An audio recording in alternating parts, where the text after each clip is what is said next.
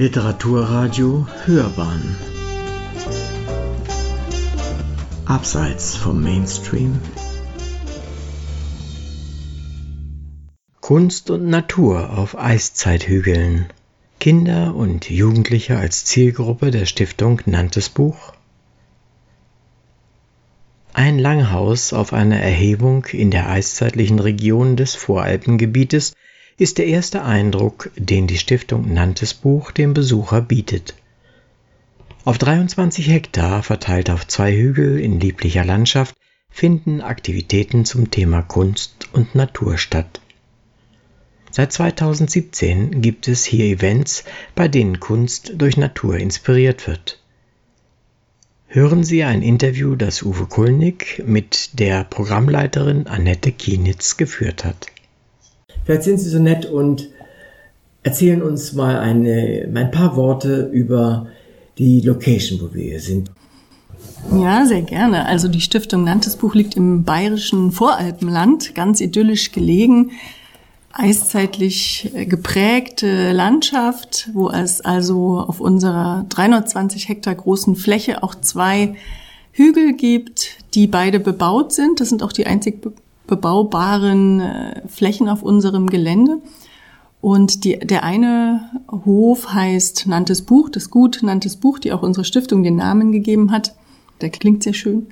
Und da, wo wir das lange Haus vor zweieinhalb Jahren eröffnet haben, das ist die ehemalige Hofstelle Karpfsee.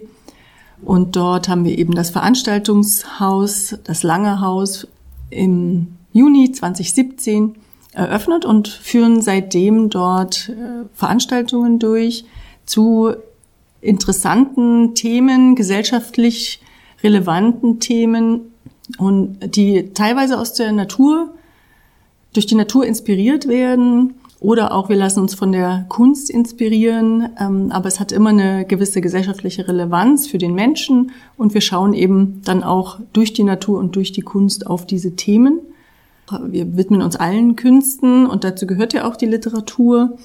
Und in dem langen Haus, äh, das war mal eine ehemalige, waren ehemalige landschaftliche Gebäude. Und so sieht es hier auch wieder aus. Man hat also hier wieder so wie ein, ein großes landwirtschaftliches Haus und als Veranstaltungshaus hingebaut. Und hier können wir also auch sehr gut eben Lesungen veranstalten, bietet sich an aber auch Musik, ein bisschen Performance. Äh, neuerdings fangen wir dann auch mit, werden wir auch Ausstellungen hier machen, klein, aber fein. Und ein, ein Highlight des Jahres ist auf jeden Fall immer das Literaturfest Moosbrand, das es auch schon seit dem ersten Jahr gibt. Literatur- und Musikfest, muss man sagen, denn es wird immer gelesen und auch musiziert. Nach, wir tun das unter einem ganz bestimmten Thema jedes Jahr und haben dann bekannte Schauspieler hier, aber auch Autoren, die lesen und eben Musiker. Und es ist immer ein dreitägiges Festival, was mittlerweile sehr, sehr gut besucht ist. Wir sind 2019, ist immer im September, waren wir komplett ausverkauft. Das macht immer richtig Spaß, auch uns äh, Veranstaltern, weil es tatsächlich hier tolle Leute herkommen, tolle Werke gelesen werden. Wir gehen auch raus in die Natur auf einer Wiesenbühne. Haben wir das letzte Jahr zum Beispiel mal angefangen, auch das auszuprobieren. Die Technik ist zum Glück mittlerweile so gut, dass man tatsächlich auch eine sehr gute Qualität auf einer Wiesenbühne hinbekommt. Und so werden wir das auch in diesem Jahr weiterführen und auch viel rausgehen. Ich bin ja das erste Mal hierher gekommen. Mhm. Warum gerade hier und wie ist Ihr Einzugsgebiet? Wer, wer kommt hier so her? Warum gerade hier? Weil wir natürlich uns ja auch der Natur verpflichtet haben. Also nicht nur der Kunst, sondern auch der Natur. Das sind zwei Themen, die der Gründerin, der Frau Klatten, sehr wichtig sind. Äh, generell für den Menschen erachtet sie diese beiden Zugänge als sehr wichtig. Und so braucht man natürlich auch die Natur, um das wirklich zu spüren. Und die Natur ist natürlich ganz wichtig für unser Vorhaben, weil wir auch Dinge in der Natur tun, die wir den Menschen zeigen wollen. Und jeder, der hierher kommt, empfindet diesen Ort als etwas ganz Besonderes. Der macht auch etwas mit einem. Also es ist nicht so, dass man zum Beispiel aus einer Lesung irgendwo in München rauskommt, dann steht man auf der Straße oder geht wieder in den U-Bahn-Schacht, sondern hier schaut man vielleicht schon bei der Lesung auch noch raus in die Natur und man will gar nicht mehr gehen. Also es ist einfach ein, zum einen die Thematik, die Natur als solche, die wir sehr inspirierend finden, aber natürlich auch als Ort, in dem man arbeitet und auch wirkt, hat es einen großen Einfluss auf den Menschen, wissen sie ja selber, wenn sie in die Natur gehen, in den Wald gehen, was das für einen Effekt auf sie hat. Und so hat es uns hierher verschlagen einerseits, andererseits sind wir sehr, sehr froh um den Ort. Natürlich ist die Logistik etwas schwieriger, weil wir, man hier nur mit dem Auto herkommt oder seit 2019 auch mit dem Shuttle, den wir anbieten, zum einen aus München und auch aus Penzberg. Die Region, die uns hier umgibt, ist doch auch sehr, sehr weitläufig und ist auch ein sehr kulturinteressiertes Publikum, muss man sagen. Die so unter der Woche die Veranstaltungen werden überwiegend von den Menschen hier aus der Region besucht. Mhm.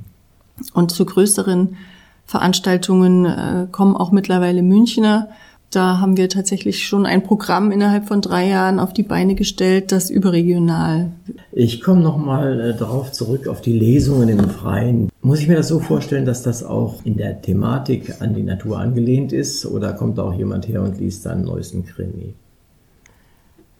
Nein, tatsächlich ist die, spielt die Natur immer irgendwie eine Rolle ähm, in den Werken. Das heißt aber nicht unbedingt, dass es Sachbücher über die Natur sind oder nur Romantikabhandlungen über die Natur, sondern es kann auch sein, dass, dass gewisse Handlungen in der Natur stattfinden, von denen man aber nur beim zweiten Blick erst merkt, dass die umgebende Natur einen ganz wichtigen, eine ganz wichtige Rolle gespielt hat mhm. für diese Handlung. Es ist nicht vordergründig, aber vielleicht mhm. ähm, zweitrangig auf den ersten Blick. Und wenn man dies dann aber genauer betrachtet, ist die Natur nämlich immer auch sehr präsent in der, in der Literatur, viel mehr als man auf den ersten Blick sieht. Aber wir haben auch mal äh, speziellere reine Natur Lesungen, also wo es schon auch um Bienen oder um, um die Wiese geht oder so. Aber beim Literaturfest selber haben wir eigentlich hauptsächlich Belletristik, die wo die Natur vordergründig oder eher im Hintergrund, aber auf jeden Fall eine Rolle spielt. Mhm, verstehe.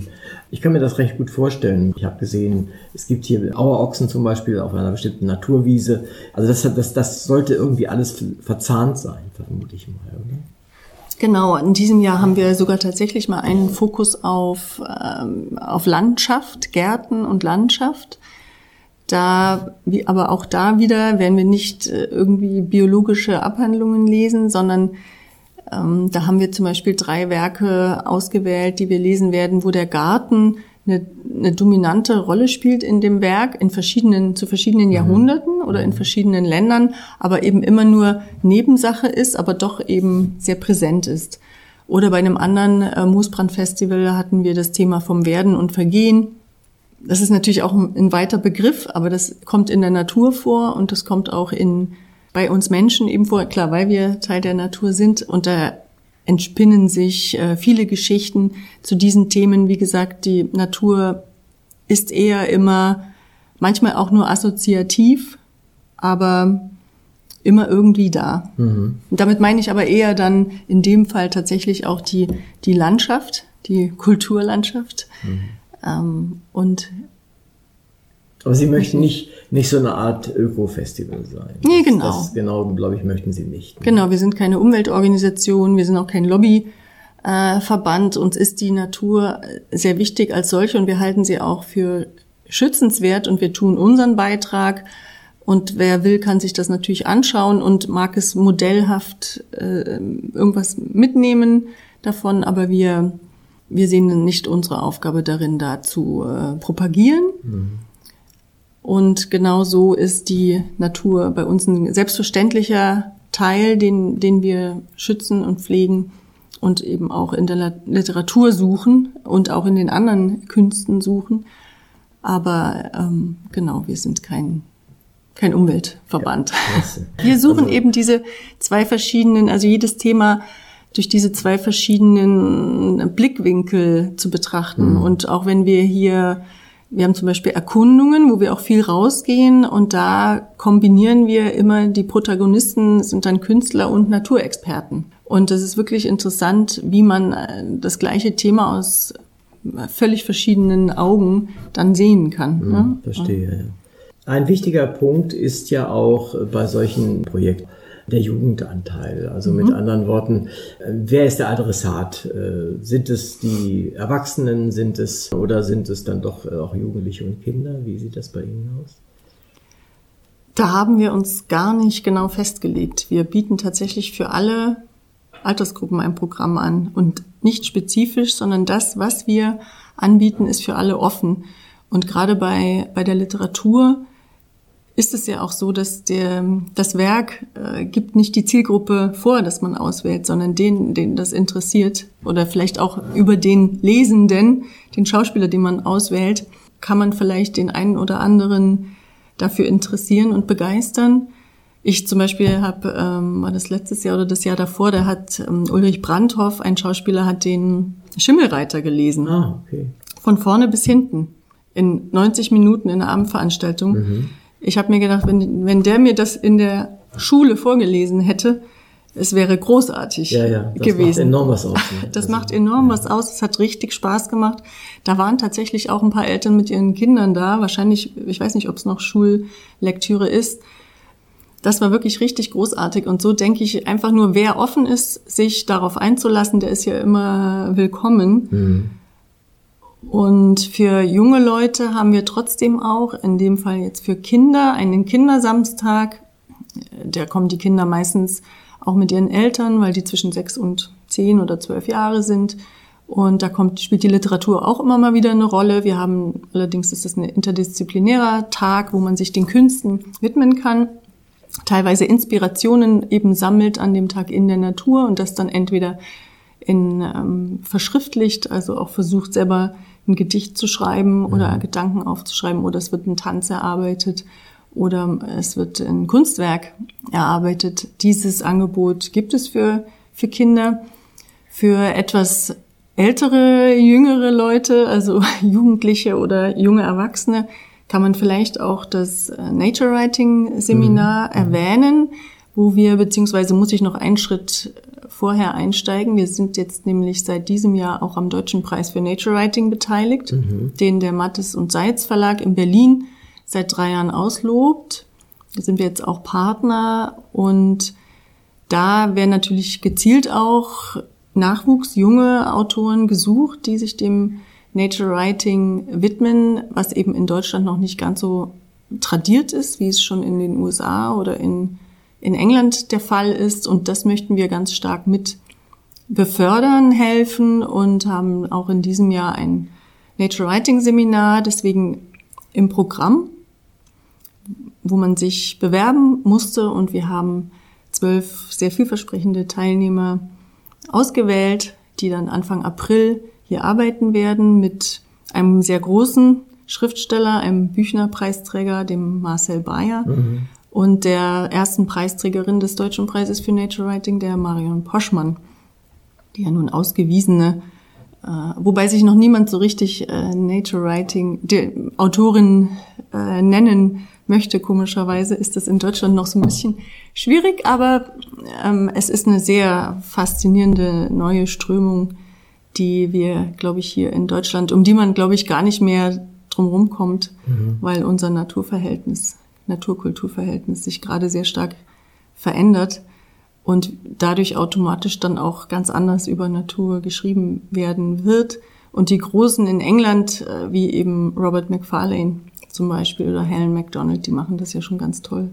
Das liegt vielleicht daran, dass noch nicht so viel übersetzt ist auch. Äh, ja. Ne, das war, also im Original lesen es doch relativ wenig Leute wahrscheinlich dann, oder jedenfalls auf keinen Fall so viele, als wenn das in, in, in Deutsch übersetzt worden wäre. Ja, das ist etwas, wo zumindest vielleicht auch junge Heranwachsende äh, sich da abarbeiten können. Manche Sachen brauchen einfach Zeit, um sich zu entwickeln. Was ich gut finde, ist, dass sie offensichtlich so eine Art Nische bilden möchte, sondern die anbietet Dinge, die mit Kunst, mit Literatur und äh, wobei man das gar nicht trennen muss, tatsächlich anbieten. Und das finde ich eigentlich ein ganz tolles Konzept. Es ist eigentlich fast gar kein Konzept, es ist ein Non-Konzept eher. Also so nicht, sondern wir machen es anders. Finde ich gut. Wir werden bei unserem diesjährigen Literaturfest tatsächlich auch mal ein Programm für Kinder anbieten und ausprobieren. Zum einen, ähm, da die, die Erwachsenen, die kommen, vielleicht auch Kinder haben, die sie gerne mitbringen möchten, die aber vielleicht entweder noch zu klein sind für das, was wir zeigen, oder einfach nur sich für andere Dinge interessieren. Aber da würden wir quasi ein, ein Angebot für jüngere Leute zusammenstellen, was man parallel zu den anderen Veranstaltungen besuchen kann. Ja, da wird es schon auch um Lesungen gehen, ah, also okay. unter anderem äh, Lesungen, aber auch ähm, was an, performativ oder wenn es äh, was thematisches gibt, was man in der Natur dann auch abbilden kann, dann gehen wir dann auch raus. Das entwickeln wir gerade noch das Programm. Wir haben es uns nur schon als Konzept haben es schon vor und geplant. Und ja, es ist auch der Hintergedanke, dass die Erwachsenen in der Zeit auch ihre Kinder sinnvoll äh, betreut sehen können. Aber auch, es kann ja auch andersrum sein, dass man sagt, ich möchte gern, dass mein, mein Kind mal sowas wahrnimmt. Mhm. Und in der Zeit trinke ich nicht Kaffee, sondern ich höre mir auch eine Lesung an. Mhm. So rum kann man es auch betrachten. Also sind uns alle, alle wichtig. Und gerade der Nachwuchs ist ja sehr wichtig weil das die Erwachsenen von morgen sind und äh, bestimmt Defizite in der Gesellschaft herrschen, die wir natürlich hier auch versuchen irgendwie mit abzudecken. Wir sind ja eine gemeinnützige Organisation, die sich da auch in der Verpflichtung, in der Verantwortung sieht, auch gewisse Defizite zu, mhm. zu füllen oder zu ähm, helfen zu beseitigen. Mhm. Sie sind ja als Organisation noch nicht so sehr alt, drei Jahre sagten Sie, mhm. glaube ich. Wie war die Anfangszeit? Wie, wie würden Sie die Kurve bis zum heutigen Tag beschreiben? Wie? Es war eigentlich von Anfang an, und ich bin ja, also die Stiftung gibt es seit 2012, aber da wurde das Land gekauft mhm. und die Planungen für das Haus hier begannen, für das Lange Haus in Nantes Buch. Aber das Programm haben wir eben Mitte 2017 begonnen. Das musste ja auch vorher entwickelt werden und wir waren wirklich auch sehr unsicher.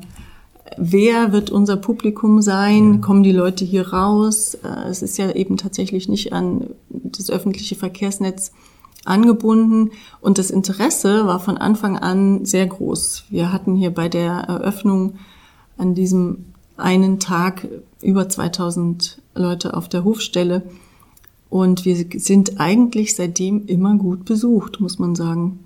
Es ist ein, ja, irgendwie auch ein schöner Ort, an dem man gerne mal auch nach der Arbeit fährt. Und wir haben teilweise jetzt schon ein Stammpublikum, was Veranstaltungen blind durchs, übers Jahr einfach durchbucht, weil sie sagen, ihr macht immer irgendwie interessante Sachen. Und das ist diese Kombination aus Kunst und Natur.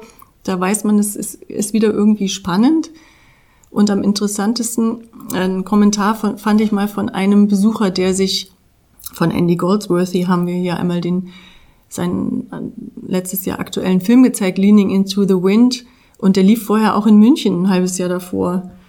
Und dann kam aber ein Herr auf mich zu und meinte, er hat extra gewartet, bis wir den zeigen, weil er findet, dass der genau hierher passt und er wollte den in dieser Umgebung sehen. Mhm. Und das war für mich so genau das Zeichen, dass wir bei der Programmentwicklung äh, irgendwas auch richtig machen oder äh, vielleicht schon diesen Nerv getroffen haben, den es ja gar nicht immer so leicht ist zu finden.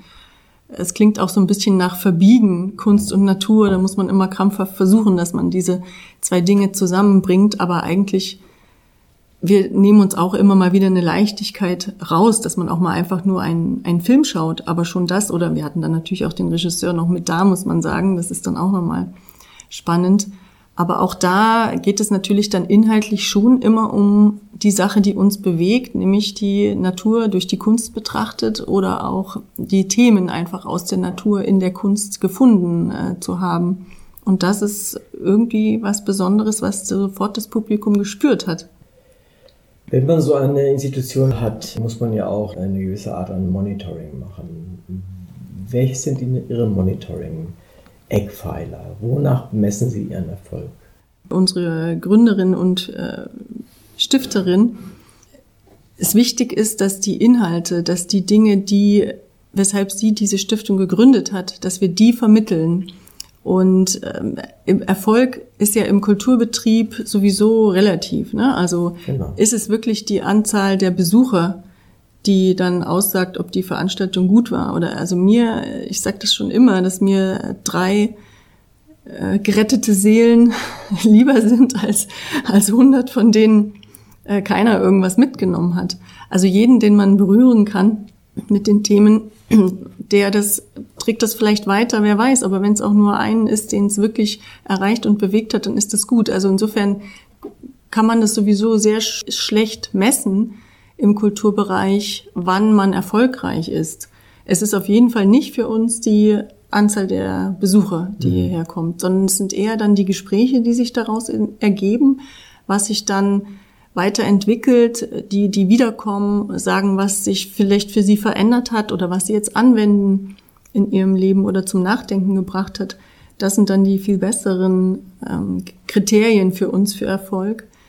Aber die kann man natürlich nicht in Zahlen ausdrücken. Und da haben wir eben zum Glück eine, eine Gesellschafterin, die, für die das so auch ausreicht. Sie arbeiten hier auch schon eine Weile. Wie, wie arbeitet es sich hier? Sehr schön. Also man stellt sich das so vor, dass ich aus München mit dem Auto auf der Autobahn rauskomme und je näher ich diesem Ort komme, umso schöner wird es in dem Moment, wo sich die Zugspitze auftut an einer bestimmten Stelle äh, auf der Autobahn, dann weiß ich, jetzt bin ich gleich oder bald da und diesen schönen Ort schon näher. Also es ist wirklich schön hier rauszufahren, hierher zu kommen. Man ist sofort guter Stimmung und freut sich auf die Arbeit, die man hier tut. Eigentlich sind alle immer begeistert. Das Publikum hat uns mal die Besucher bei großen Festivals, wenn es hier richtig voll ist, dann haben wir schon ganz oft gehört, ihr seid irgendwie überhaupt nicht gestresst. Und dann haben wir uns angeguckt und überlegt, stimmt, eigentlich, egal was wir hier machen und wie viele Leute da sind, dieser Ort hat sogar auch auf uns, die wir hier arbeiten, immer noch eine sehr faszinierende Wirkung. Und man ist sehr inspiriert, kann, es macht Spaß, Projekte zu entwickeln, sich Programme zu überlegen. Wir müssen uns natürlich auch viel mit der Natur beschäftigen. Wir lernen immer wieder ganz viel auch hier über unsere Landschaft, die ja aus Wald, äh, Wiesen und Mooren hauptsächlich besteht. Und ich habe ja auch Kollegen, die sich rein um die Landschaftspflege kümmern, auch um die Tiere. Die wissen natürlich auch sehr viel und manchmal machen wir auch extra so mit, äh, wir mhm. Programmler arbeiten mal ein bisschen mit in der Natur, damit wir auch das Verständnis dafür mehr entwickeln Und nicht können. Theoret nur theoretisch nicht, ableiten. Genau, nicht nur theoretisch ableiten. Und das ist eben äh, wirklich toll. Und wir können, wir haben die Freiheit, Dinge auszuprobieren. Wir können äh, Künstler herholen. Ähm, also wir, mit, um es mit Christoph Schlingensief zu sagen, scheitern als, als Chance. Aber eigentlich sind wir auch noch nie gescheitert, mhm. weil die Kunst, glaube ich, das auch schon in sich trägt, dass man eigentlich gar nicht scheitern kann, weil äh, die Künste haben immer, egal in welcher Ausprägung und Form, irgendwie eine, eine Berechtigung. Für mich ist manchmal je schräger, desto besser, weil es dann vielleicht noch mehr bewirkt als etwas, was einfach nur schön ist. Mhm. Ähm, Kunst kann ja auch Störer sein. Hat jemand experimentelle Texte eingereicht und haben Sie den genommen?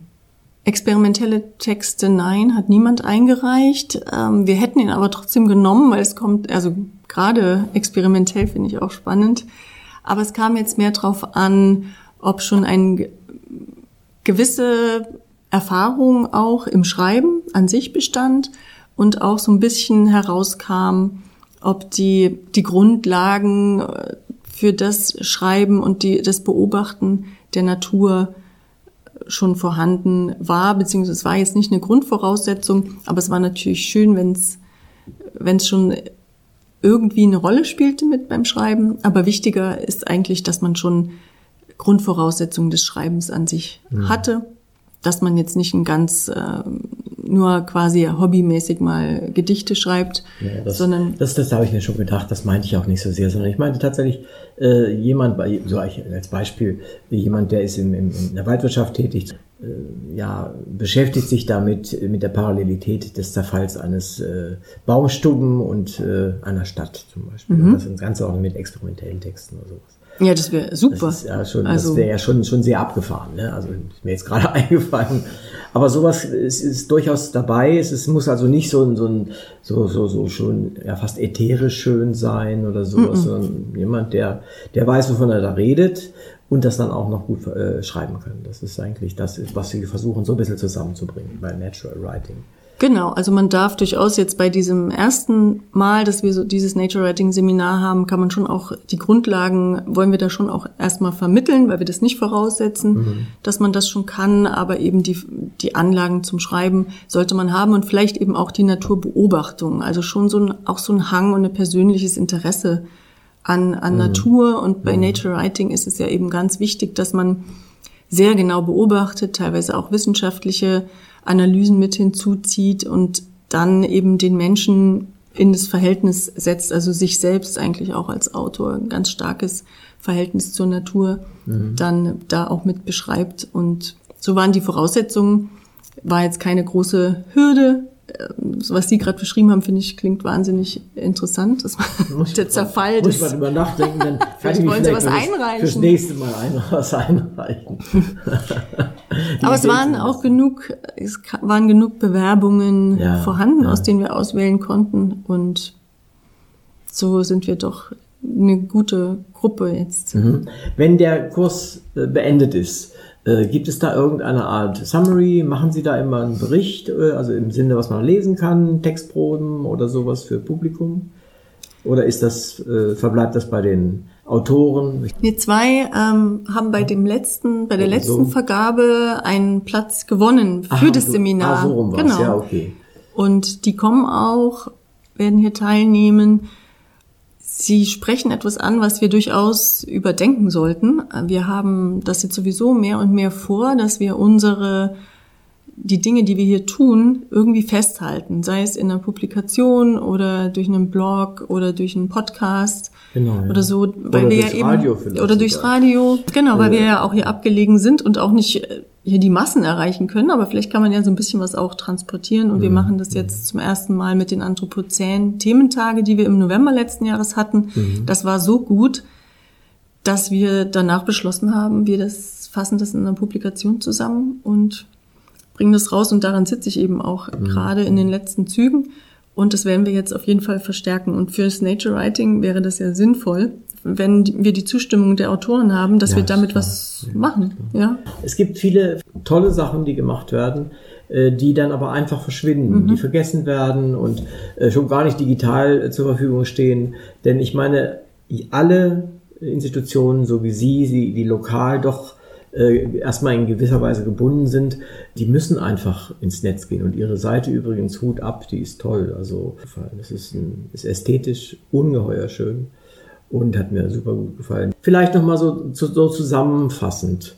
Ist denn irgendwie im Hintergrund beabsichtigt, äh, den Jugend-Kinderbereich noch etwas stärker zu betonen oder machen Sie jetzt erstmal so weiter in der Richtung, wie Sie es bisher machen?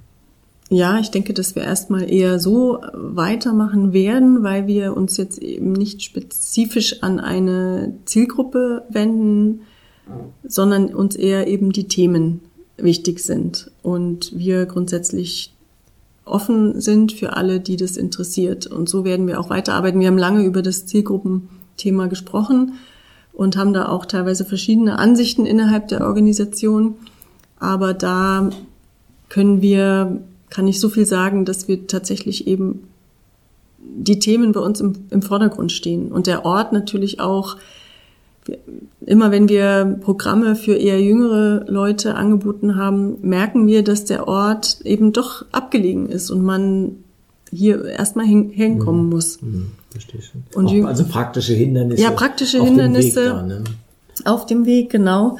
Aber was sich da noch alles tun wird in den nächsten Jahren, weil wir werden auch noch den anderen Hügel, eben den zweiten Hügel, von dem ich sprach, äh, den werden wir auch noch bebauen und können dann auch nochmal ganz andere Angebote anbieten und haben dann vielleicht auch Werkstätten und Ateliers und was dann noch alles kommt, kann ich jetzt noch gar nicht genau sagen, aber zum jetzigen Zeitpunkt äh, wird es erstmal kein spezifisches Programm geben, aber wir freuen uns immer vor allem auch über jüngere Leute, Und meines, meiner Beobachtung nach hat sich auch das Publikum schon etwas verjüngt. Am Anfang war es doch das klassische Kulturpublikum und mittlerweile bringen die ein oder anderen doch auch ihre Kinder mit, habe ich manchmal den Eindruck, also die schon ein bisschen älter sind.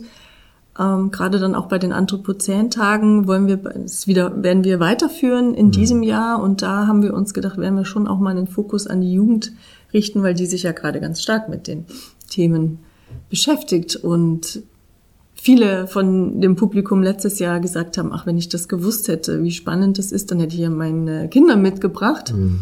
Und so kann man, glaube ich, das Publikum auch verjüngen, ohne dass man von seinen eigentlichen Konzepten abrückt. Äh, ich wäre froh, wenn es mehr solche Institutionen gäbe, muss ich tatsächlich sagen. Aber ich glaube, dazu braucht es letztendlich einen Mäzen.